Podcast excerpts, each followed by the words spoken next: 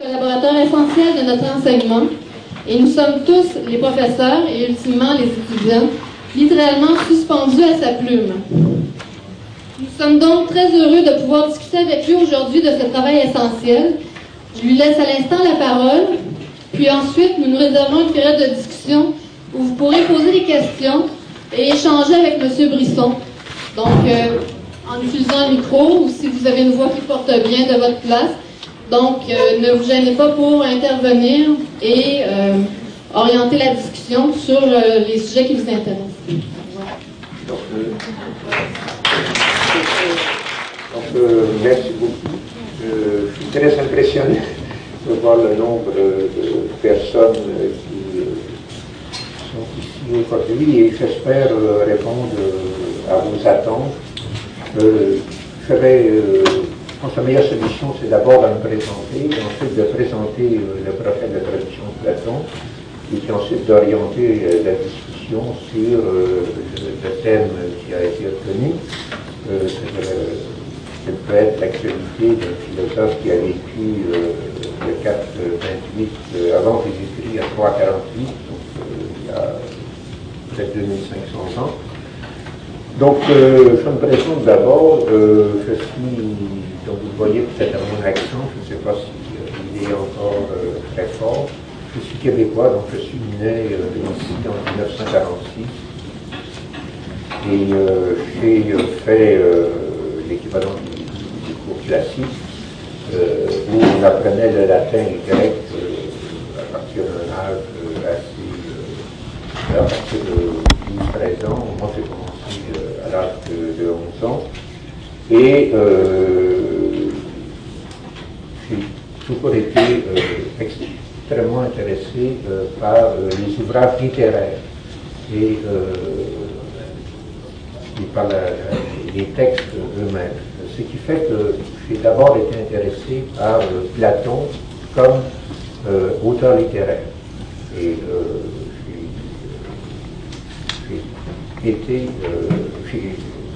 Qui fait que je me suis vraiment orienté vers Platon ce sont euh, des dialogues comme le banquet et le Phèdre, qui euh, sont des ouvrages magnifiquement écrits euh, en grec ancien et qui, quand on les traduit, sont d'une très grande beauté. Donc, je me suis intéressé à Platon d'abord d'un point de vue littéraire, et puis ensuite je me suis orienté vers la philosophie, et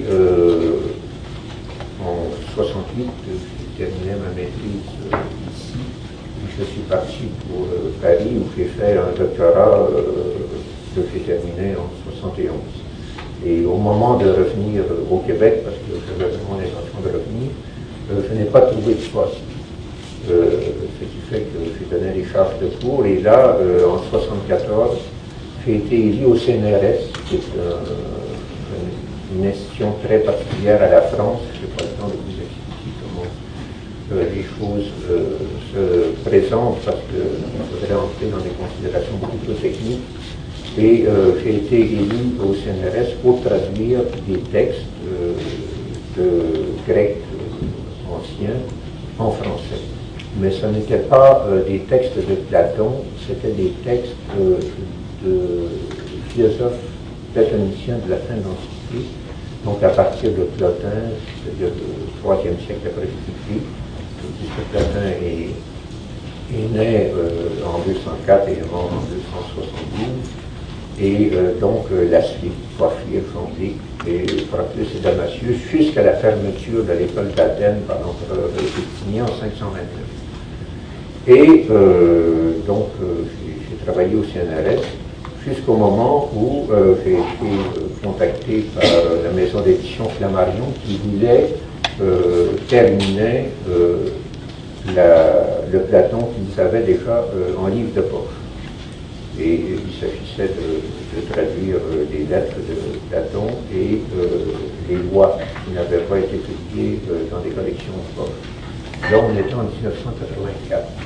Et il s'est passé quelque chose d'important à l'époque parce que jusqu'à ce moment-là, le livre de poche était un moyen pour pour les maisons d'édition de trouver de l'argent assez facilement, parce que le livre de poche consistait à reprendre des ouvrages qui avaient eu un certain succès et à les imprimer et à les vendre à un prix relativement bas.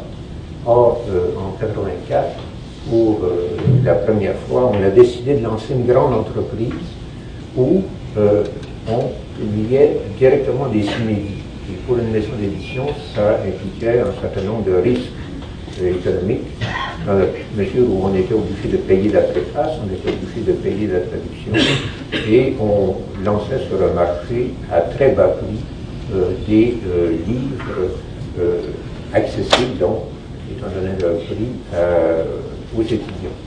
Et donc, je pense que cette décision qui a été prise par Flammarion en 1984 a été déterminante pour la suite de ce prophète Platon, qui maintenant continue avec le prophète Platon. Donc pourquoi euh, on a voulu euh, faire une nouvelle traduction de Platon?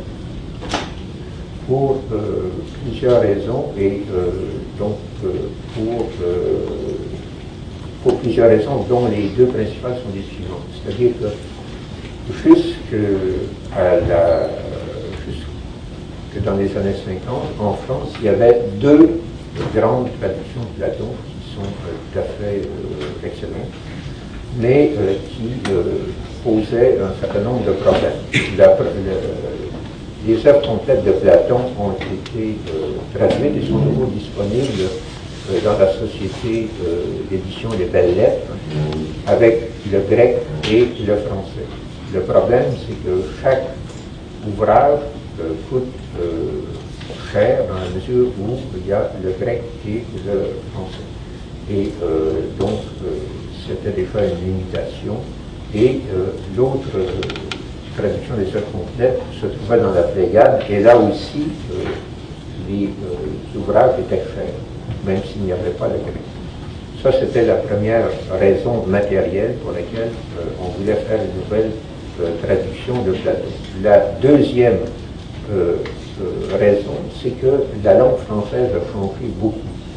Euh, les euh, traductions des belles lettres ont été faites avant la Deuxième Guerre mondiale, c'est-à-dire avant 1945, et euh, le français est excellent, mais c'est un français qui ne correspond plus à la langue actuelle.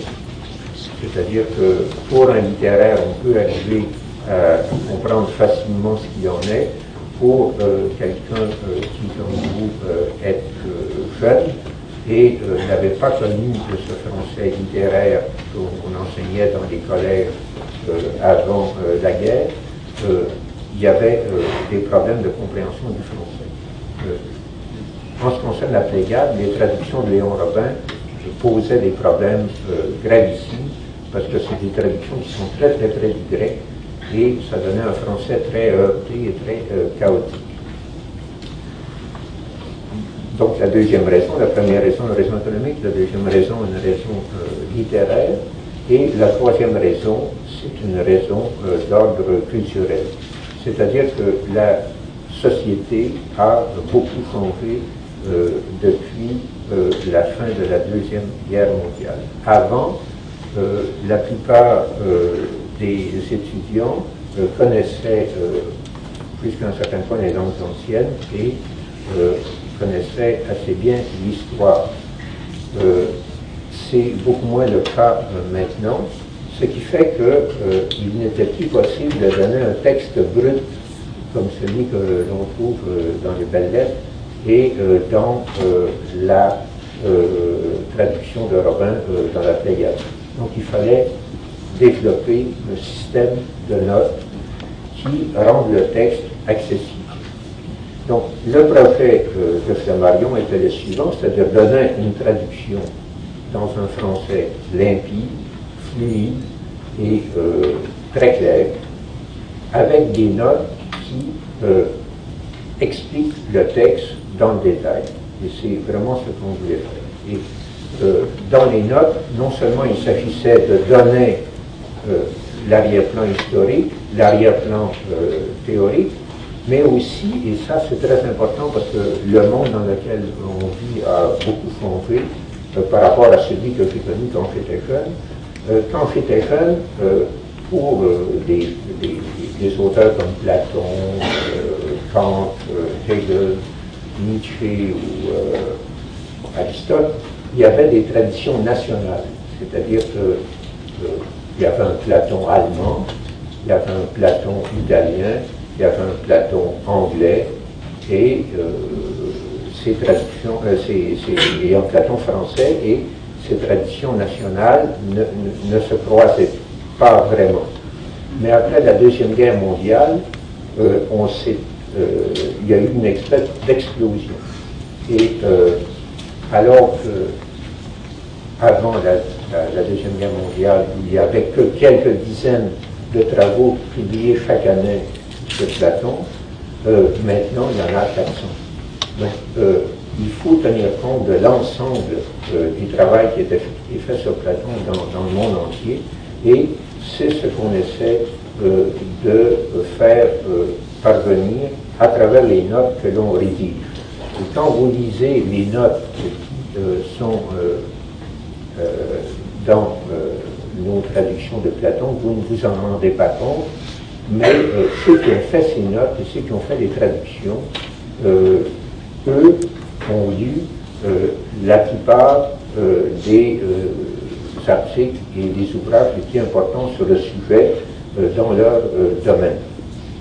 Donc, l'idée de, cette traduction, c'était, je le répète, de donner une traduction fluide et claire des dialogues de Platon, de rendre accessible à tous, à travers les notes, non seulement euh, le sens et le contexte culturel, le contexte historique euh, dans lequel les dialogues avaient été écrits, mais de vous faire prendre conscience euh, de la diversité des différentes interprétations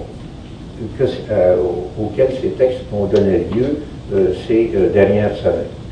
Et donc, c'est ce qu'on a voulu faire à partir donc d'un auteur comme Platon, qui euh, a vécu donc de 428 à 348, euh, donc avant Jésus-Christ bien évidemment, et euh, qui continue de, nous, de nous s'inspirer encore aujourd'hui.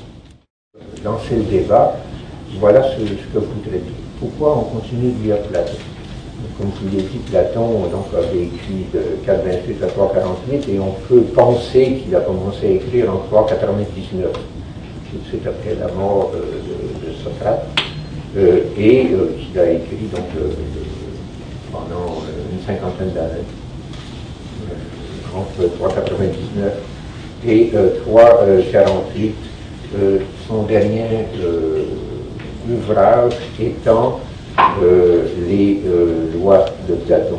Euh, il est probablement mort alors qu'il écrivait le, livre 12, parce qu'il semble que ça s'arrête brusquement et on a l'impression que c'est la dernière chose qu'il a écrite, le livre 12 des lois.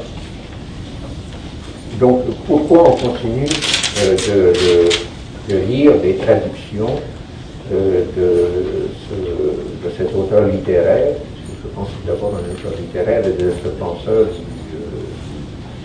du, quatrième avant euh, je voudrais présenter les choses de façon un peu paradoxale. Je pense que l'idée, euh, et en tout cas c'est celle qui a présidé à la traduction de, des, des œuvres de Platon, l'idée c'est moins de trouver chez Platon des choses qui nous ressemble et qu'on peut utiliser directement. je pense qu'une des grandes difficultés euh, de l'époque actuelle, c'est euh, cette idée, du moins ici en Amérique du Nord et en Europe, cette idée que en dehors de notre façon de penser et de notre façon de fonctionner, euh, il n'y a rien d'autre. ce qui est intéressant à de Platon, de trouver là la source euh, de ce qu'on pense actuellement et le point de départ euh, de notre pratique mais d'une façon radicalement différente. Donc, ce qui est intéressant, c'est de voir comment les problèmes qui se posent aujourd'hui et comment des réflexions qui sont menées aujourd'hui on trouve leur source chez, euh, un auteur qui avait écrit il y a 2500 ans, mais euh, sont présentés de façon radicalement différente. Euh, et donc ça revient à dire qu'il ne faut pas lire Platon comme on lit le journal du matin qu'on trouve à côté de Sapin de lait près de, sa porte. Euh, on peut prendre un certain nombre de, questions, euh, par exemple la, mort de Socrate, et par exemple la question de, la cité euh, dans la République et dans les lois. si on prend la, question de la politique aujourd'hui, comment on peut définir la politique on peut définir la politique de façon très très générale comme la gestion des conflits. Euh, dans nos sociétés, il y a énormément de conflits et euh, le bon politique, c'est celui qui va arriver à gérer les conflits et à faire qu'il n'y ait pas trop de, violence euh, sous toutes ses formes, et même les violences les plus extrêmes comme les, guerres, les attentats, les meurtres, etc., etc. Donc le bon politique, c'est celui qui essaie de réduire au maximum les conflits. Et pourquoi y a-t-il des conflits? Et euh, Platon euh, l'avait euh, parfaitement vu. Il y a des conflits parce que dans nos sociétés, il y a plusieurs finalités différentes. Il y a des gens qui veulent faire de l'argent, il y a des gens qui veulent développer de la technique, il y a des gens qui veulent accroître leur territoire, et surtout, il y a des gens qui ont des croyances très différentes, c'est-à-dire euh, juifs, chrétiens, musulmans, et euh, tout ça se retrouve dans une société euh, qui doit vivre ensemble en ayant des objectifs très très différents et des finalités très très différentes. Donc, pour nous, la, politique, c'est la question des conflits. Et si ça se présente comme ça, c'est parce qu'on accepte, dans une démocratie, que chacun ait des, euh, centres d'intérêt et des finalités euh, différentes. Mais tout ça euh, a des conséquences extrêmement évidentes, c'est-à-dire que si on accepte que les gens peuvent avoir des finalités et peuvent définir leur bien de façon différente. Donc on doit accepter qu'il y ait euh, des conflits, on doit accepter qu'il y ait euh, des confrontations, et euh, c'est ce que Platon voulait éviter. Platon voulait éviter, pour Platon, la politique, ce n'est pas la question des conflits, pour Platon, la politique, c'est le refus du conflit. Et donc, on verra comment il veut euh, présenter euh, les choses. Donc dans une société comme la nôtre, il y a plusieurs finalités, il y a plusieurs biens, et il y a forcément des conflits. Alors comment euh, gérer ces conflits? L'une des façons de gérer des conflits, et là vous allez voir qu'on va retrouver immédiatement Platon, on fait les conflits en disant, bon, monsieur tel citoyen euh, dit telle chose, c'est son opinion, ok. Tel autre citoyen dit telle chose, c'est son opinion, ok. Tel autre citoyen dit telle chose, c'est son opinion. Et là, euh, on va euh, présenter les choses de façon rhétorique et à la fin on dira, bon, pour régler le problème, il faut voter. Mais encore une fois, tout cela pose un certain nombre de difficultés que Platon avait bien vu aussi. C'est-à-dire que si on utilise la rhétorique dans la discussion civique, euh, on ne veut plus euh, essayer de convaincre On n'a fait qu'exprimer son point de vue et à la fin, on prend le vote et la tierce personne à qui on s'adresse euh, va faire la décision en espérant que cette décision soit bien évidemment acceptée par tout le monde. Donc, Nous, on vit dans une société où il y a des conflits, par définition, dans la mesure où on accepte qu'il y ait plusieurs finalités et plusieurs buts des gens, et euh, euh, cela mène à des conflits, à des violences, etc. Et donc on a quelqu'un qui, comme Platon, avait bien euh, vu la chose et s'était dit, bon, il ne s'agit plus de régler les conflits, il s'agit de, les, faire disparaître. Comment arriver à les faire disparaître Eh bien, on, voit ce que Platon a fait dans la République et ce qu'il fait dans les lois. Platon euh, essaie de faire que tous les citoyens, et c'est encore possible à son époque, ce qui n'est plus possible maintenant, que tous les citoyens euh, aillent dans le même sens, acceptent la même finalité et euh, aient un seul but qui est le bien que la classe dirigeante, celle des, philosophes, impose de façon plus ou moins rigide à tout le monde. Mais vous voyez très bien que la solution que propose Platon, ou la, solution que propose Platon même, elle mène à une société euh, qui est complètement euh, fermée et qui est euh, organisée dans un seul, qui est organisée une, et qui n'aille que dans une seule direction. Donc on dirait maintenant une société totalitaire et quand vous regardez, je ne sais pas si vous avez, si vous connaissez un peu euh, ce qui euh, ce qui s'est écrit sur Platon depuis la fin de la Deuxième Guerre mondiale, euh, notamment, je pense que l'ouvrage eu le plus de succès qui a été le plus important après la Deuxième Guerre mondiale, c'est l'ouvrage de Popper sur The Open Society and its Enemies. Et c'était justement cette dénonciation du totalitarisme platonicien euh, dans la République et dans les lois. Euh, donc il y, a, eu une discussion énorme euh, en Angleterre, aux États-Unis et partout en Europe sur le sujet. Et donc je pense que l'attaque que Popper a faite contre Platon était largement anachronique, mais je pense que Popper avait mis le, doigt sur une chose vraiment très importante. Donc le problème, ce n'est pas ici aujourd'hui de prendre pour ou contre Platon. Platon, c'est quelqu'un qui, a vécu dans un contexte très différent il y a 1500 ans. Et euh, il n'est pas question de savoir si Platon avait tort, avait raison.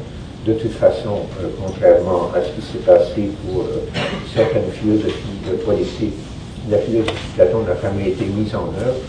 C'est une bonne chose parce que je pense que ça aurait été très, très dur. Mais en cas, euh, ne fût-ce que d'un point de vue politique, je pense que Platon peut nous faire penser sur la société actuelle.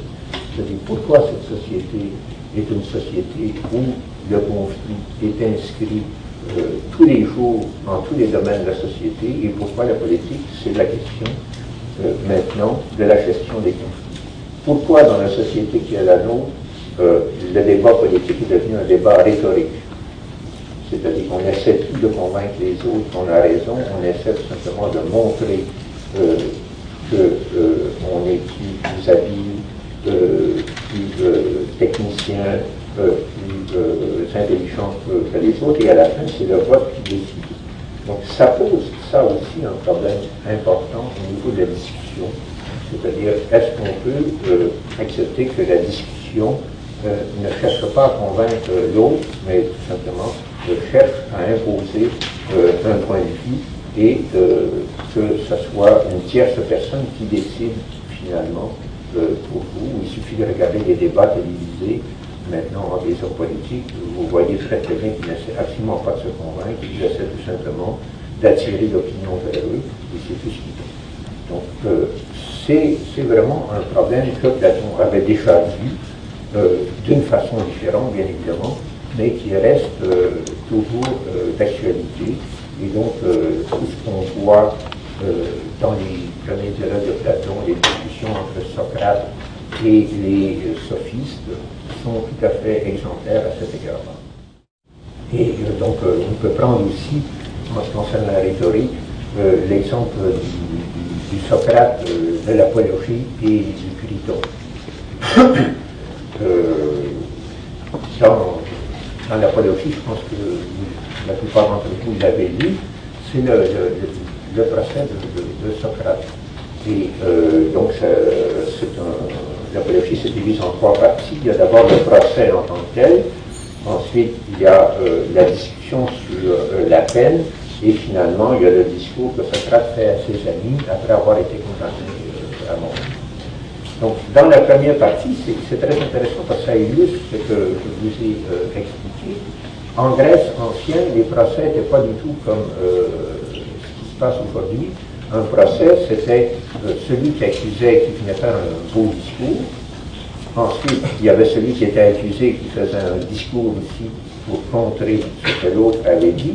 Et finalement, il y avait les juges, qui étaient euh, plusieurs centaines, et qui déposaient leur vote. Et là, on déclarait quelqu'un coupable ou non. Et ça, c'était la première partie du procès de Socrate. Encore une fois, il ne s'agissait pas de convaincre euh, l'accusateur ou, l'accusé qu'on avait raison ou tort.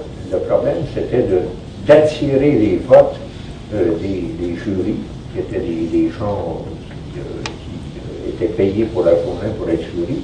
Et euh, ensuite, on arrivait à la, au problème de discussion sur la peine. Mais ce que je voulais dire, c'est que Socrate commence par être condamné tout simplement parce qu'il refuse justement, lui, euh, de toucher euh, euh, aux sentiments et aux émotions de, des juges pour obtenir leur foi et essaie de montrer rationnellement pourquoi il, estime que les dieux existent, pourquoi il estime qu'il n'a pas commis un faux. Et le discours de Socrate est tout à fait euh, opposé au discours qu'il aurait dû prononcer. Il aurait dû prononcer un discours rhétorique, chercher à toucher les juges dans leurs sentiments et leurs émotions, et au contraire, il essaie de faire une démonstration montrant que sa position est tout à fait tenable et qu'il n'y a, pas de raison de l'accuser. Donc ça, c'est la première chose. Dans, le deuxième discours, où il y a la discussion sur la peine, parce que Socrate a été condamné, il aurait pu s'en tirer si ses amis, comme il lui proposait, avaient payé pour lui. Mais Socrate, encore une fois, refuse parce qu'il estime que euh, tout ça, ce n'est pas rationnel et il, met sa vie dans la balance? Et il l'a fait de façon tellement provocante qu'il est condamné à mort. Et dans la troisième euh, partie, il explique à ses amis ce qu'il a voulu faire. Donc on retrouve là, dans la poésie, le même problème que, j'ai essayé de, vous expliquer, c'est la question de savoir qu'est-ce que c'est que le discours et la discussion publique. Est-ce qu'il s'agit de convaincre ou est-ce qu'il s'agit de persuader et de séduire C'est ça la différence. Et euh, c'est euh, ça la différence entre le discours de Socrate et le discours des sophistes. Dans un cas, celui des sophistes, il s'agit de séduire en touchant les sentiments les émotions, alors que dans le, dans le cas de Socrate, il s'agit de convaincre en essayant de développer une argumentation rationnelle. Mais encore une fois, vous voyez à quel point ces, problèmes ont des conséquences politiques, c'est-à-dire que dans un premier cas, on se trouve du côté de la démocratie et tout est déterminé par le vote, alors que dans le deuxième cas, on se trouve dans une euh, société beaucoup plus rigide où euh, qui va toujours dans, la même euh, direction. Donc, c'est un exemple que je vous donne de, l'actualité de Platon, mais on pourrait en prendre beaucoup d'autres. On pourrait prendre le, banquet et tout, tout ce qu'on trouve dans le banquet sur la sexualité, l'usage de la sexualité, le problème de, l'homosexualité, l'homosexualité masculine, féminine, le problème du passage de la beauté euh, sensible à la beauté de l'âme et à la beauté en soi. Et on pourrait prendre plein d'autres euh, exemples et j'espère que vous aurez des questions euh, parce que j'ai déjà parlé un peu trop longtemps. Merci beaucoup et puis j'attends vos questions. Je vous invite à intervenir, en, soit parlant très fort ou en venant tout simplement aussi au micro pour poser des questions. Le fil n'est pas très long, donc il faut vous déplacer un peu. Euh, Allez-y.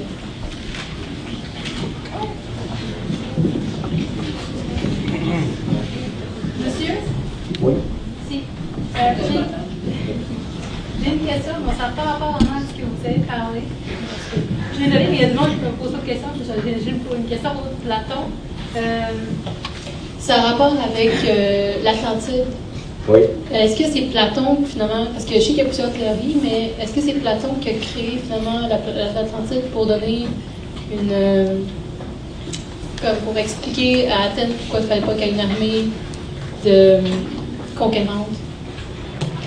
Est-ce que vous croyez à ça ou est-ce que vous croyez aux autres théories? Simple question ça. le problème de l'Atlantide, c'est vraiment très, très, très. Euh, en ce qui me concerne, et, donc, dans ma tradition ultimée du chrétien, j'ai pris position sur le sujet. Donc, euh, moi, j'estime que, la description qui est donnée par Platon euh, dans le Critias au début du euh, c'est une, espèce de. Encore une fois, je reviens à, à, Platon, auteur littéraire. Je pense que c'est le premier roman historique qui, est existé. Euh, je pense que ce n'est pas, euh, euh, n'est pas possible de dire que la description de l'Atlantide n'a aucun fondement historique. Le problème, c'est qu'on n'en sait vraiment rien et que ça ne sert à rien de spéculer sur le sujet.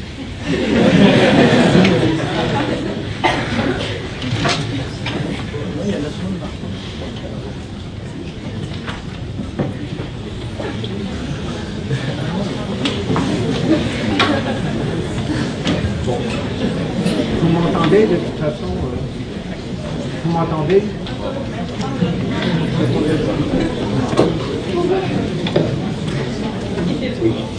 Euh, donc euh, le, problème de l'Atlantide, moi, moi je pense qu'il y, a un fondement historique, mais comme on n'en sait strictement rien, ça n'a pas beaucoup d'importance.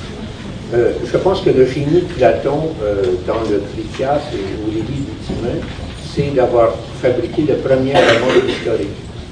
C'est-à-dire que, euh, justement, comme vous le dites, pour dénoncer euh, la politique euh, d'Athènes, il a fabriqué une, une cité mauvaise qui va être détruite par les. Et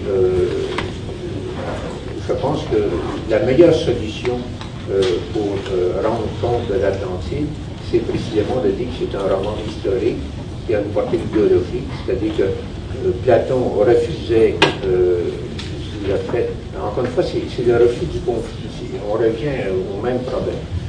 Parce que si vous prenez la République, et parce qu'en fait, euh, la, cité de l'Atlantide, c'est une anticité de la République. Si vous prenez la République, vous vous apercevez que Platon, dans la République, refuse, d'un point de vue économique, deux choses il refuse que euh, les euh, domaines privés, les domaines familiaux puissent s'agrandir parce que si on s'agrandit, c'est au dépend d'un autre domaine et que forcément, à un moment ou à un autre, il y aura une guerre euh, civile. Et Platon aussi refuse dans la République qu'il y ait une armée conquérante, c'est-à-dire qu'il veuille agrandir le territoire euh, de l'État, parce qu'à partir de ce moment-là, il y aura sûrement une guerre externe contre les autres États, parce qu'il faut bien prendre le territoire quelque part. Et pour aller prendre le territoire, il faut aller taper sur les autres, euh, il n'y a pas d'autre solution. Donc, euh, avec la cité des Atlantes, on a une cité où, qui ne peut pas rester dans les territoires, dans le territoire qui, est le sien et qui doit sans cesse conquérir de nouveaux euh, territoires. Et donc, euh, je pense qu'en décrivant l'Atlantide, Platon décrivait la cité dont il ne voulait pas et qui était le contraire de la cité de la. Moi, c'est l'interprétation que, je soutiens.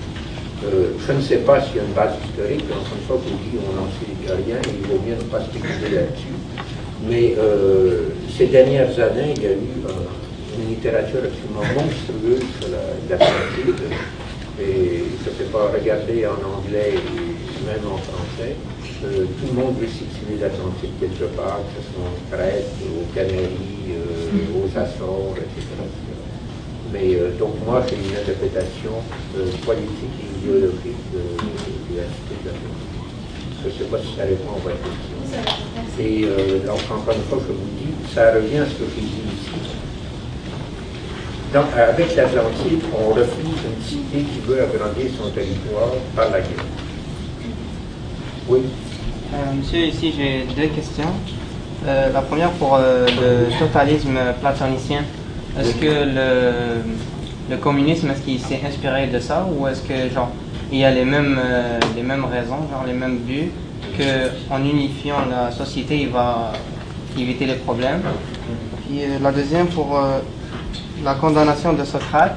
Est-ce que les, les juges, est-ce que c'est parce qu'ils n'ont pas compris son raisonnement qu'ils l'ont condamné ou parce que ils ont refusé sa façon de faire. Les, les questions sont, vraiment très intéressantes. Donc pour, Socrate, moi je pense que les, juges, ils ont bien compris, mais ils ont refusé sa façon de, procéder. Je pense que, tout simplement parce que dans leur contexte historique et culturel, euh, ils devaient, euh, Socrate aurait dû procéder de façon différente? C'était vraiment de la provocation, euh, ce que Socrate a fait. Donc ça, c'est la, première question. La deuxième question, euh, la question que vous posez, c'est exactement celle que Popper s'était posée. Parce que Popper a écrit son livre tout de suite après la Deuxième Guerre mondiale. Donc il avait eu l'expérience euh, allemande, l'expérience nazie, avec, euh, et il y avait le, communisme qui s'était déjà imposé par la Révolution avant mais qui là, euh, après la Deuxième Guerre mondiale, s'imposait euh, sur la scène internationale. Je ne crois pas que du tout, du tout, que Marx euh, se soit forcément inspiré de Platon, même si Karl Popper estimait que Platon était l'ancêtre de totalitarisme comme ça du marxisme. Mais il y avait chez Marx une idée que Platon avait déjà eue, c'est-à-dire que dans une cité, et c'est ce que je disais pour mademoiselle euh, si vous acceptez que dans une cité, dans une société, euh, quelqu'un puisse agrandir son domaine euh, de façon incontrôlée et de, façon systématique, il va toujours y avoir quelqu'un qui va être lésé. Et à partir d'un moment, il y aura des gens qui sont tellement lésés qu'ils n'auront plus rien à perdre et qui euh, provoqueront euh, des, euh, des, insurrections. Et je pense que finalement, l'idée de Marx, mais c'est beaucoup plus compliqué que ça parce qu'il faut passer par la philosophie du droit de Hegel et par un certain nombre d'idées qui, à l'époque, avaient cours dans le monde allemand. Je pense que l'idée de Marx était un peu celle de Platon, c'est-à-dire d'éviter les conflits internes à la société en fichant euh, la possession euh, des, gens, ou même à la limite en, l'enlevant complètement. Je ne sais pas si ça répond à votre question. Mais la, question, je pense, est, très valable. Il y, a, quand même une, similitude de structure. Est-ce qu'on peut dire qu'il y a une différence parce que Marx, il veut conquérir les autres et Platon, il interdit ça? Ben, Marx, au point de départ, euh, dans le marxisme, il n'y avait pas cette, euh, idée de, conquête. Euh. Il y, avait l'idée euh, il y avait l'idée d'étendre ce type de société le plus possible, mais c'est avec la constitution d'empire, que ce soit l'empire soviétique ou même l'empire chinois jusqu'à un certain point, que, cette idée de conquête militaire est apparue. Euh, je ne pense pas du tout, du tout que dans le marxisme, il y a eu cette idée de conquête militaire. Il y avait une idée de, développement euh, des sociétés dans le sens du marxisme, mais pas de conquête euh, militaire. donc il y avait une idée d'expansion, mais pas forcément violente. Merci voudrais revenir sur l'idée de la traduction de Platon, oui. euh, qui est un sujet que je trouve très intéressant. Je ne sais pas si vous connaissez la pensée de la traduction d'Antoine Bernard en France, qui critique la conception platonicienne de la traduction, c'est-à-dire tout le temps cette rupture qu'on fait entre le sens et la lettre, et que la vérité du texte est toujours du côté du sens, alors on ne traduit que le sens si on délaisse la lettre. Et comme vous disiez euh, vous-même euh, d'abord, votre premier intérêt pour Platon, c'était le Platon littéraire. De même, on peut dire à la limite, autant qu'il peut y avoir une aphrodite, deux aphrodites, deux erreurs, deux Platon aussi, c'est-à-dire le Platon céleste le Platon philosophe conceptuel et, euh, de l'étymologie, et le Platon terrestre qui est le Platon littéraire de la matière d'écriture, du rythme, de la lettre. Et je veux savoir s'il y avait cette considération dans la traduction, non seulement de traduire l'aspect conceptuel de Platon, le sens conceptuel, la philosophie, mais aussi de traduire la, lettre, de traduire la littérarité de Platon aussi. Oui, on, a, on a vraiment essayé de faire ça. Le problème, c'est que, comme vous savez, c'est très très difficile euh, dans la mesure où on traduit une langue ancienne dans un contexte historique et culturel très très différent. Mais je pense que dans certains dialogues, pas dans tous, en tout cas dans euh, le banquet, dans le fleuve, euh, dans certaines parties de la République qui sont vraiment très très belles, dans certains livres des lois, on arrive à faire passer quelque chose de la beauté du texte de, de Platon.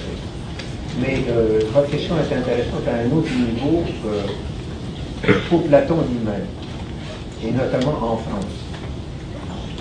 Euh, en France, avant, encore une fois, je parle de la Deuxième Guerre mondiale parce que c'est un bon, un bon repère. C'est un peu plus compliqué que ça, mais en gros, c'est comme ça avant la Deuxième Guerre mondiale, il y avait dans Platon une opposition très très nette euh, entre le Platon littéraire et le Platon philosophe. Et c'était dû à euh, l'organisation de l'université française et euh, des grands concours nationaux français. Et si vous savez, donc en France, faut obtenir des diplômes à l'université pour pouvoir enseigner. C'est la condition nécessaire, mais ce n'est pas une condition suffisante. La condition, euh, il faut en plus avoir passé des grands concours nationaux comme l'agrégation. Et donc là, à l'université, il y a l'agrégation. Vous aviez le secteur études classiques qui s'occupait Platon euh, euh, littéraire, c'est-à-dire les premiers dialogues, et euh, le, Platon euh, philosophe, c'est-à-dire à partir de la République, euh, République, Phèdre, etc., jusqu'au Après la Deuxième Guerre mondiale, quand les Anglais et les Américains ont commencé à présenter une nouvelle interprétation de Platon, qui allait beaucoup plus dans le sens de l'étude de l'argumentation et de l'étude du langage ordinaire, les premiers dialogues sont devenus pour eux des, des, des, de réflexion philosophique.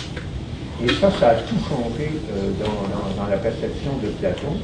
C'est-à-dire que le Platon très euh, métaphysique des dialogues euh, considérés comme philosophiques, c'est-à-dire des, dialogues où on parle de la réalité véritable, c'est-à-dire les formes intelligibles dont les choses sensibles ne sont pas décimales, euh, le Platon de l'âme, le Platon de la cosmologie, tout ça, a été remplacé chez les Anglais par un Platon de l'argumentation et un Platon euh, de l'étude du langage ordinaire. Et à ce moment-là, c'est, et vous pouvez regarder la, même maintenant, ça continue, même si ça a beaucoup baissé, euh, la production monde euh, anglais et américain sur le sujet, ça porte sur les, premiers dialogues. Mais on s'est aperçu, et ça c'est vraiment très intéressant, que ces dialogues qui étaient considérés comme littéraires étaient en fait euh, le point de départ d'une réflexion philosophique qui allait trouver son pendant dans, euh, dans les grands dialogues métaphysiques. Et donc, justement, dans ces, dans ces petits dialogues, parce qu'ils sont pas gros, hein, dire, euh, ça peut être entre 10 et 20 pages, alors que dans le petit même, vous avez de 17 à 90, donc ça fait à peu près 70 pages. la République et les lois, c'est des centaines de pages. Dans ces petits dialogues où vous voyez Socrate discuter dans les rues d'Athènes, vous vous apercevez qu'il y a vraiment des, choses essentielles qui apparaissent, c'est-à-dire comment on, arrive à convaincre les autres, euh, comment on arrive à les réfuter, le problème de l'élincos, comment on arrive à, euh, jusqu'à un certain point, en les réfutant, c'est-à-dire en montrant qu'ils sont tort, à euh, leur faire prendre conscience que le discours et la pensée, ça a des conséquences éthiques, parce que ça a des conséquences au niveau politique. Et donc, ces dialogues qui étaient considérés comme littéraires sont, euh, ont été euh, considérés comme euh, philosophiques. Et ici au Québec, donc, quelqu'un comme André Dorion, a beaucoup fait pour montrer que les dialogues considérés comme littéraires avant étaient beaucoup plus que des dialogues littéraires. En d'autres termes, moi, je refuse complètement cette idée qu'on peut garder d'un texte seulement le sens. Il faut essayer d'aller beaucoup plus loin même si je sais, euh, comme traducteur, que il y a beaucoup de choses que je ne peux pas faire passer dans une traduction. Et, c'est normal. Vous disiez dans la traduction, je crois que vous disiez dans l'introduction du Pardon, pourriez-vous vous euh, lever pour le bénéfice de...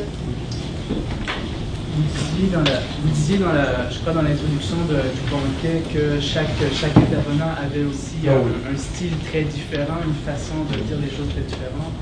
Euh, même un, presque un rapport au vernaculaire, même grec, aussi, une oralité chacun. Cet aspect-là, euh, je me pose la question, est-ce qu'il y a cet effort quand même pour essayer de montrer Parce que moi, j'ai essayé de le faire. Hmm. Parce que dans le banquet, euh, donc, je ne sais pas si vous... Euh, j'ai le temps de rappeler un petit peu les, les grandes lignes du banquet. Donc, euh, le banquet, c'est un dialogue euh, Péry et Rodeau sur l'amour. Donc, euh, et le banquet, c'est une très mauvaise traduction. en grec, c'est symposium. Sym, c'est avec, et potéo, c'est boire. L'idée était la, la suivante, c'était une institution. Donc, dans le monde aristocratique, on se réunissait, on mangeait, et après avoir mangé, euh, on chantait des chansons, on avait des discussions politiques sur tel ou tel sujet, où euh, on euh, avait des discussions sur des, sujets plus théoriques, comme c'est le cas dans banquet. Et c'était une institution. Et dans le banquet de Platon, sur l'amour, vous avez six dialogues. pas six dialogues, excusez-moi, six discours. Et chacun de ces discours euh, a un style très très différent parce qu'il reflète la technique de la personne qui parle. Donc vous avez Aristophane qui, a un de très très beaux discours, euh, donc c'est un auteur comique.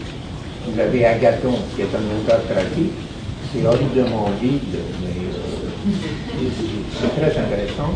Vous avez quelqu'un comme Eric Simac, je pense, un médecin, et etc., les autres, je me souviens plus.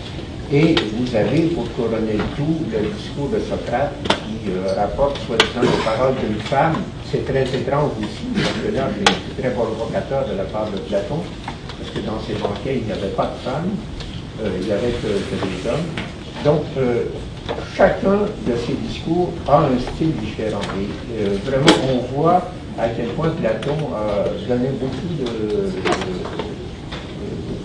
d'efforts pour fait essayer de, montrer à quel point ces styles étaient différents. Je ne sais pas si je l'ai réussi, probablement pas comme je le voulais.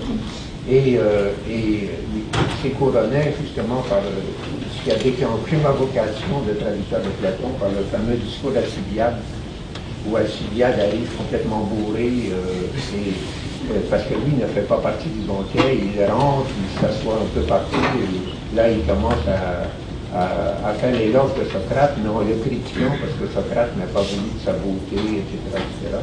Et donc là, c'est à mon avis l'un des plus beaux portraits de Socrate que l'on puisse trouver, et c'est fait d'une façon incroyable. Et là aussi, j'ai essayé de faire apparaître.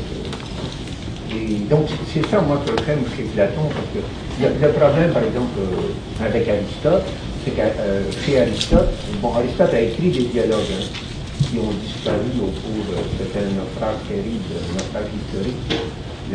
l'école a eu une rupture et on a perdu les dialogues d'Aristote. On ne sait pas, on ne connaît pas l'Aristote écrivain. On ne connaît que l'Aristote prof.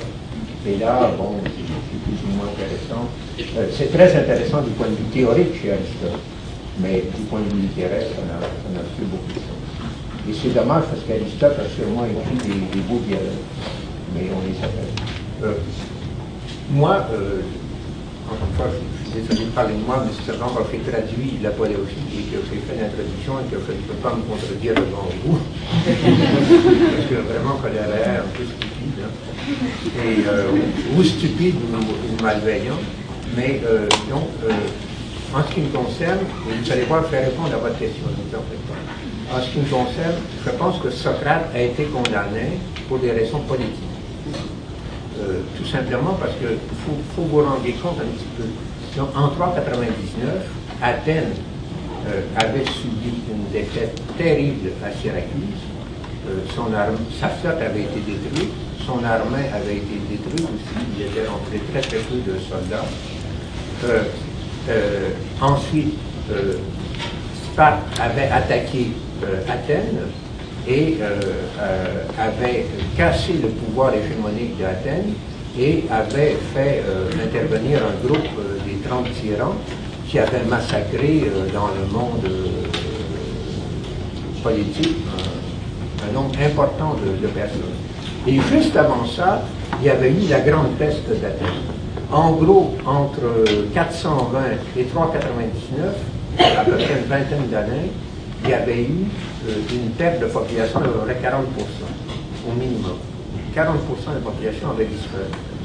Donc, euh, la, question euh, était, donc les gens vivaient dans, complètement atterrés et avaient peur. Et il suffisait de, de, jouer sur le sentiment des gens en disant, vous voyez, si ça s'est passé comme ça, c'est parce que des gens comme Alcibiade, qui avait lancé la, fameuse euh, expédition contre la Sicile, euh, ont commis des sacrilèges. Et donc il y avait eu l'affaire des, Hermès, où on avait cassé les, les, bornes euh, où se trouvait le buste d'Hermès, on avait parodié les mystères, etc., Donc là, on voit, à mon avis, semble-t-il, sur une peur populaire. C'est-à-dire que euh, pour euh, la, Grèce, comme pour Rome, la religion, euh, c'était une religion.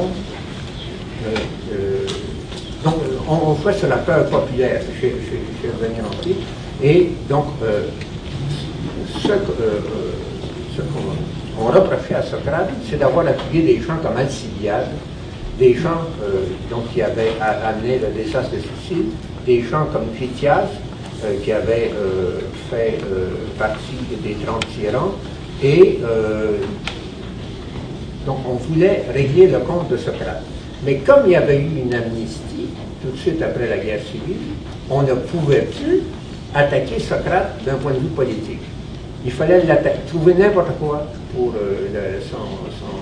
s'en débarrasser. Et là, on a trouvé cette affaire religieuse. On a trouvé cette affaire religieuse parce que Socrate euh, que euh, son action était dirigée par des daimonia, par des voix qui lui arrivaient des dieux. Et euh, donc on a dit, vous voyez bien, Socrate ne croit pas aux dieux de la cité, mais il croit aux dieux, à des dieux nouveaux, etc. Mais tout ça n'avait aucun sens, tout simplement parce que donc, pour les Grecs, il y avait plusieurs dieux dans la cité. Et le rapport avec ces dieux n'était pas un rapport comme le nôtre, ce n'est pas un rapport euh, individuel, c'est un rapport social. En d'autres termes, la, religion d'Athènes, c'est une religion civique.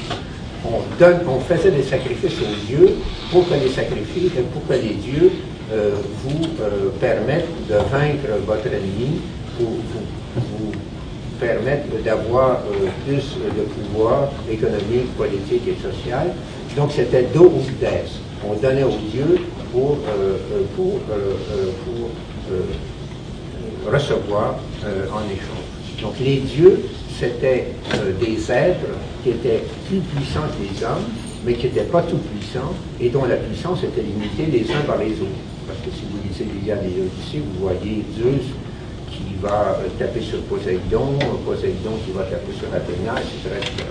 Donc, on, on, était à Athènes dans une société où on acceptait la pluralité des dieux, où le rapport avec les dieux est un rapport purement civique, et je ne sais pas si vous l'avez appelé, euh, le début de la politique, euh, de la République, excusez-moi, le début de la République, c'est une fête en honneur de l'introduction d'une déesse qui s'appelle Bendis, et c'est une déesse quasi mineure, c'est même pas une déesse grecque. Euh, donc, au Pirée, au port d'Athènes, on, construit un temple et on commence le culte d'une déesse qui n'est pas une déesse grecque. Donc, je pense, mon interprétation, c'est que Socrate a été condamné pour des raisons politiques et on s'est servi euh, de ces idées, euh, de, cette peur, de, cette terreur euh, religieuse pour le, faire condamner par la majorité des gens. Donc ça, c'est la première chose. Mais vous voyez donc la différence entre une société où la religion est une religion civique et une société où euh, Dieu est considéré comme un individu, euh, comme dans les religions monothéistes, qui peut punir les méchants. Donc à partir de ce moment-là, quand vous avez un seul Dieu, euh, il n'y a plus de, choix possible. C'est vous êtes pour lui ou vous êtes contre lui. Et c'est ça la, différence fondamentale entre des religions monothéistes et euh, une région civique comme celle d'Athènes. Et c'est la région pour laquelle je pense que à Athènes, on n'avait pas cette représentation totalitaire de la divinité qui est celle que nous avons maintenant. Et nous avons cette euh, vision totalitaire de la divinité parce que la, divinité est unique et toute puissante. En Grèce ancienne, il y en avait plusieurs, ils n'étaient pas tout puissants. Et de toute façon, tout ce qu'on attendait d'eux, c'est de réussir telle ou telle action concrète. Le reste, on s'en foutait complètement. Euh, il n'y avait pas de, punition post-mortem, euh, sauf pour les très très grands criminels, etc. Donc je ne sais pas encore une fois si je réponds à votre question, mais c'est une question vraiment très intéressante et c'est au centre de, l'apologie. Et euh, il y a eu un, mouvement très très important, donc au début du siècle, on avait encore euh, cette idée que Socrate avait été condamné pour des raisons euh, religieuses et que Athènes était euh, en gros une société plus ou moins totalitaire du point de vue de la religion. Ça, c'était. Il y a un grand livre d'ailleurs, qui, est le livre Deux d'ordre de Rennes, qui, du début du siècle. Mais ces dernières années, depuis les années 70-80, il y a beaucoup de, de, travaux qui ont été faits sur la religion grecque et qui ont modifié complètement la situation, notamment le livre de Kenneth Dover, qui a traduit Aristophane, mais qui a fait Greek Popular Morality. Et euh, ces gens-là, je pense, ont montré de façon décisive que, euh, le procès de Socrate n'était pas, euh, à, strictement parler, un procès d'ordre religieux, mais un procès d'ordre politique qui utilisait la religion pour monter les gens contre Socrate. Parce que vous savez, d'un point de vue politique, Socrate était très discutable parce que euh, avoir eu euh, dans son cercle des gens comme Alcibiade, euh, qui, a eu, qui, avait amené la destruction de, la flotte et de l'armée athénienne, ou Critias qui intervient dans le Carmine. dans Critias, c'est pas lui, c'est son grand-père. Euh, mais notamment dans le Carmite, Critias intervient beaucoup. Et euh, donc ces gens-là, c'était quand même pas des gens sortables. C'était quand même grave. Mais on, ne pouvait pas attaquer Socrate là-dessus. Parce que, comme je vous le dis, après la guerre civile euh, de 403, donc après la, guerre civile, on, on avait fait une amnistie sur les, sur les délits politiques. C'était fini tout le monde savait ce qui s'était passé. Pour arrêter le massacre, on, avait coupé. Donc on ne pouvait plus attaquer Socrate. On pouvait pas dire Socrate a euh, favorisé Alcibiade et Critias. Ce n'était pas possible. Donc on a trouvé un autre moyen, et à mon avis, c'était ça. Tout à l'heure, on avait fait le lien possible entre la dictature et les théories politiques de Platon. Oui. Serait possible de faire le même genre de lien entre euh, les théories métaphysiques de Platon et l'apparition, l'implantation des monothéismes qui sont subséquents à, l'existence de Platon? Euh, il faut quand même faire attention parce que il faut quand même faire attention parce que euh, euh, je pense que les monothéistes, je ne sais pas comment euh, répondre à votre question parce que c'est une question très intéressante. Mais... Donc, premièrement, les monothéistes ne sont pas, euh, ne viennent pas après Platon. Euh, C'est-à-dire, euh, le- le- non, mais le point de départ, quand même, ça reste, euh, le- ça, ça reste le judaïsme.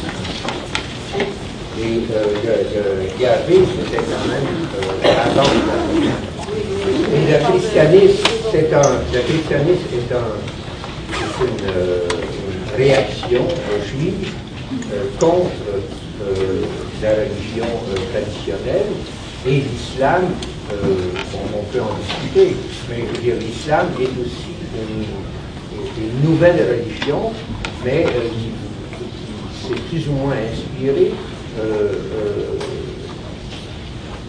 du monde juif et du monde chrétien.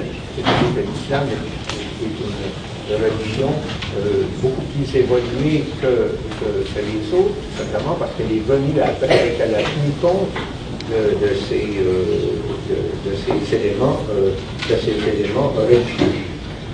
Bon, pour le monde juif, euh, je ne vois pas très très bien de, de- de rapport entre Platon et le monde juif,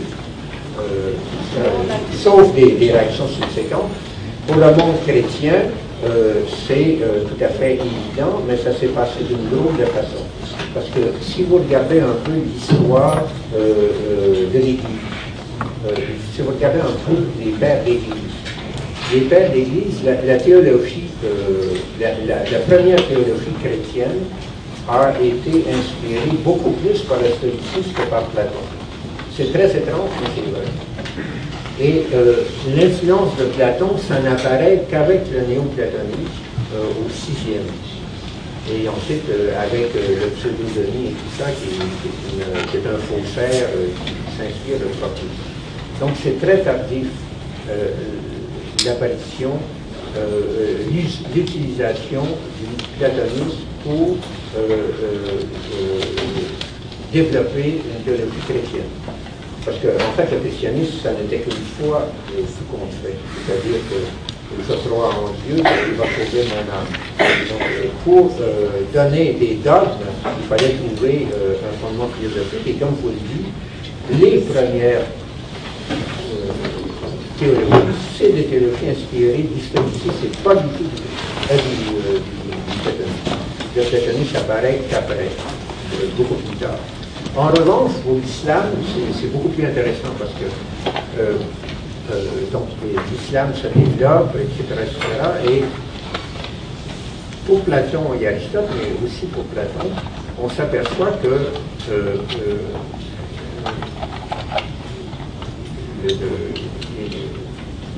je dirais pas vraiment pour Platon, mais pour les néo-platoniciens, le- le développement de l'islam est contemporain de, euh, de l'épanouissement du néoplatonisme. Et euh, les, les théologiens arabes ont traduit les néoplatoniciens et les ont utilisés.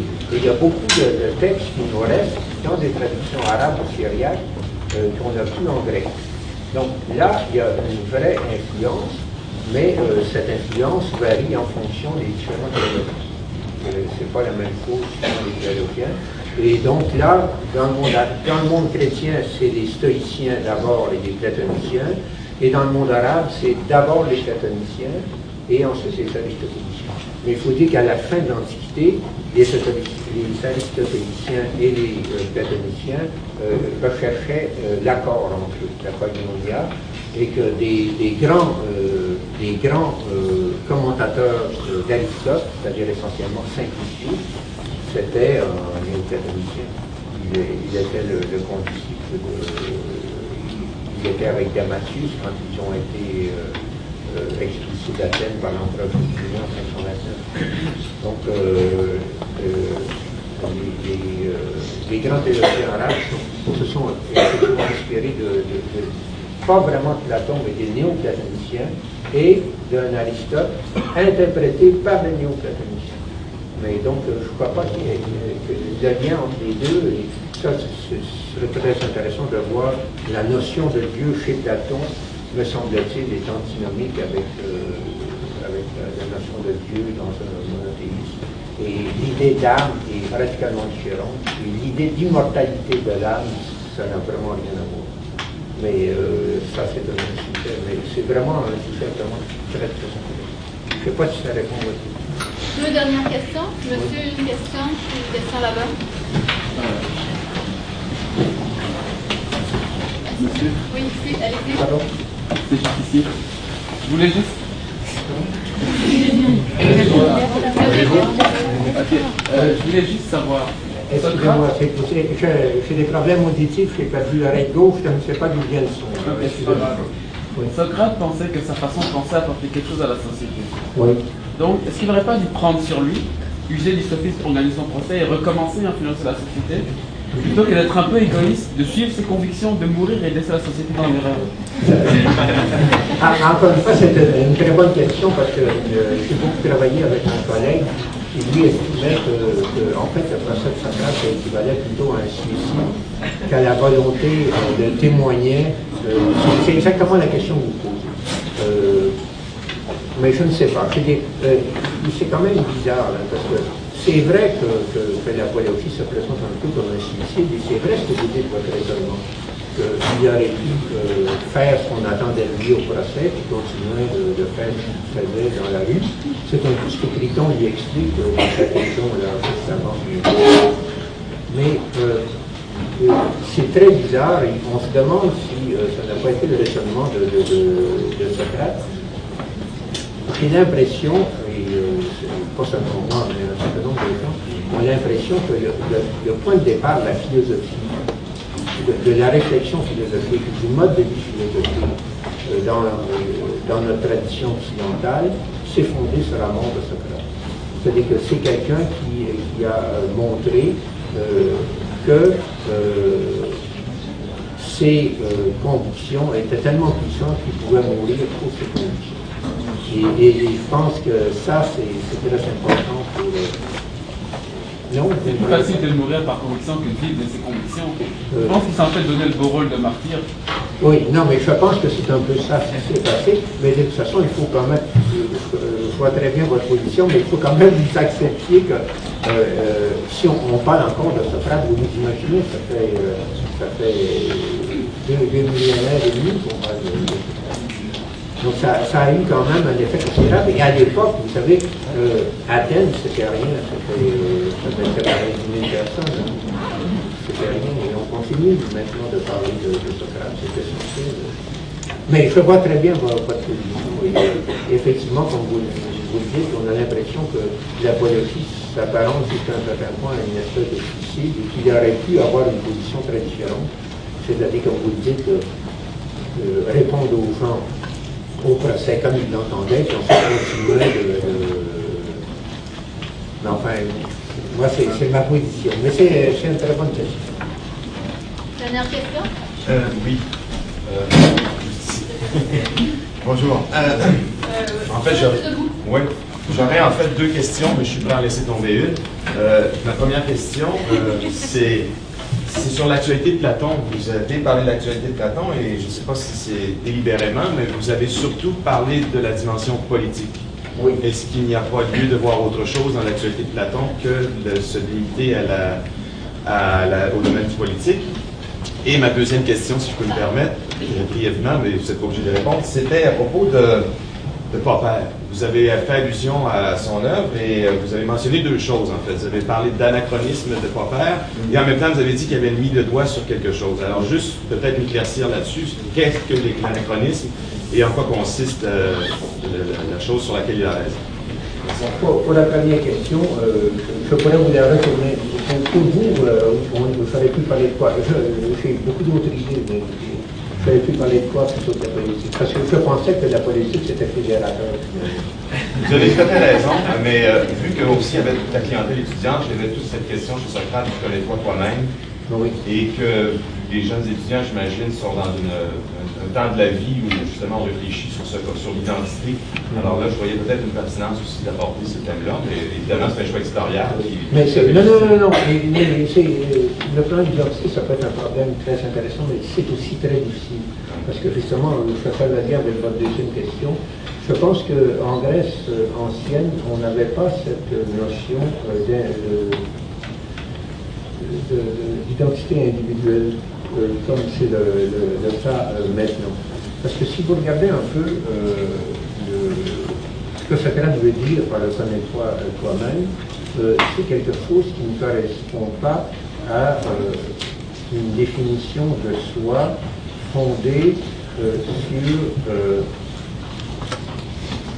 comment dire, fondée sur un socle absolument euh, isolé de tout le reste. En d'autres termes, il ne s'agit pas de, de- faire un, inventaire de ses sentiments, de ses émotions, de, de- ce qu'on veut faire, etc. Euh, Ce que Socrate veut dire par euh, connais-toi toi-même, c'est quelque chose de très, de très violent euh, c'est-à-dire euh, de très violent pour l'époque, hein, parce que pour nous ça paraîtrait moins. moins, l'i- L'idée de ça, me semble-t-il, hein, c'est mon interprétation, vous, pouvez avoir une autre interprétation, ça, éventuellement, pouvez vous ou essayer de me convaincre, mais je pense que le code toi toi-même de Socrate, ça revient à dire ceci, si on lit euh, un peu littéral, c'est euh, tu euh, es euh, pas euh, euh, tu n'es pas que ton corps, c'est-à-dire tu n'es pas que euh, ton corps, euh, tu n'es pas que euh, ton corps dans une société matérielle, euh, tu n'es pas euh, que ton corps cachant les honneurs et la richesse, tu es ton âme et c'est ça qui est euh, fondamental. Le problème, c'est qu'on ne sait pas chez Socrate qu'est-ce que ça signifie que, que l'âme. Chez Platon, on aura des définitions plus précises. Chez Socrate, on ne sait pas. Chez Socrate, en gros, ça revient à dire ceci. Attention, la vie extérieure, c'est important puisque on, est euh, des êtres humains avec un corps, mais euh, il y a une hiérarchie et la vie extérieure et, euh, doit être subordonnée à la vie intérieure. Même si Socrate ne donne aucune définition de ce que c'est que cette vie intérieure. Moi, c'est comme ça que je comprends, donc on aurait pu en discuter, mais je pense que c'est très très difficile parce qu'on n'a pas cette idée d'identité individuelle comme celle qu'on avait, qu'on a actuellement. C'est-à-dire que maintenant, euh, et je reviens à la deuxième question concernant Popper, parce que vous allez voir, le lien est tout à fait évident. Donc moi, je pense que Popper a vu très très bien quel était euh, le problème que essayé d'expliquer ici aujourd'hui. C'est-à-dire que euh, euh, vous pouvez refuser la gestion, la politique comme gestion des conflits en disant que les conflits c'est dégueulasse et que ça mène à la guerre. C'est parfaitement exact et les guerres continueront et c'est absolument essentiel dans le type de société où on est. Euh, la violence, le meurtre, etc., etc. La gestion des conflits, c'est pour limiter ces conflits et euh, faire une agrandisse euh, donc, mais si on, refuse les conflits, et c'est ça que Popper en, mettre en évidence, on arrive à une société qui est totale, où tout le monde va penser la même chose et suivre les mêmes chefs. Le problème, c'est de savoir comment on désigne les chefs, et le problème, c'est de savoir si vous êtes d'accord ou pas avec le but de la société. Parce que si vous n'êtes pas d'accord, on peut vous éliminer. C'est ça le problème. L'anachronisme, pourquoi? Moi, je refuse de parler de société totalitaire parce que euh, je pense que la société totalitaire, c'est une société où il doit y avoir des, des vrais individus. Euh, et on, le voit maintenant avec tout ce qui se passe en Afghanistan et au Pakistan.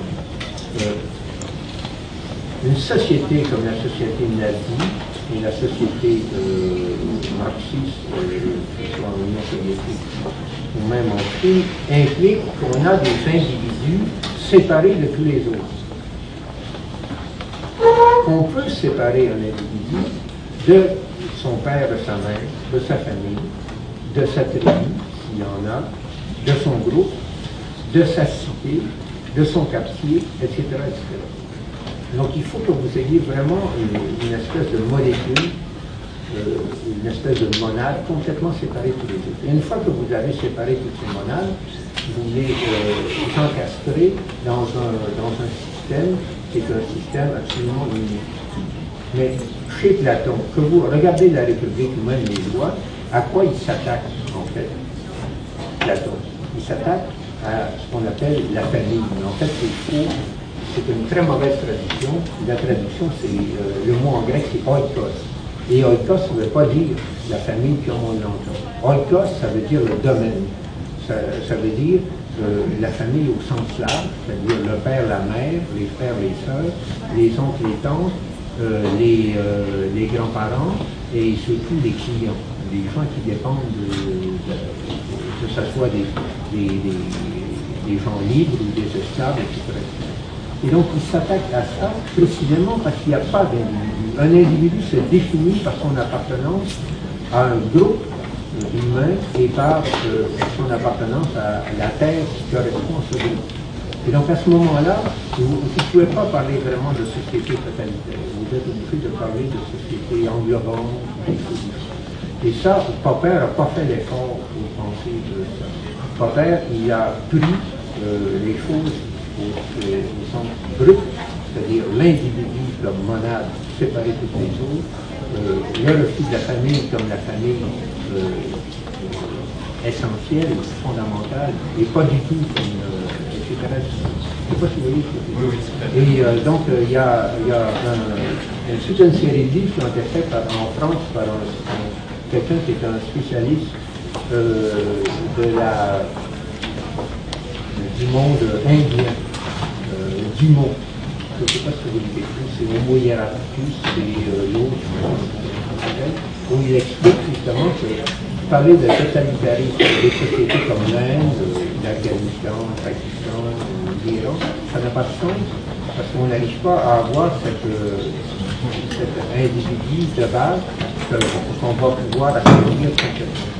Parce que on se- avant d'arriver à l'individu, on se heurte à un groupe humain et à un territoire, et c'est impénétrable. On ne peut pas, il faudrait, il faudrait des moyens mais ce n'est pas possible. On n'a pas la puissance pour y arriver.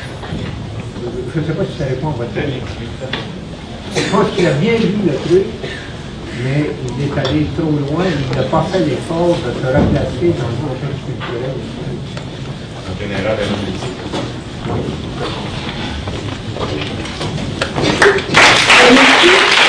Merci.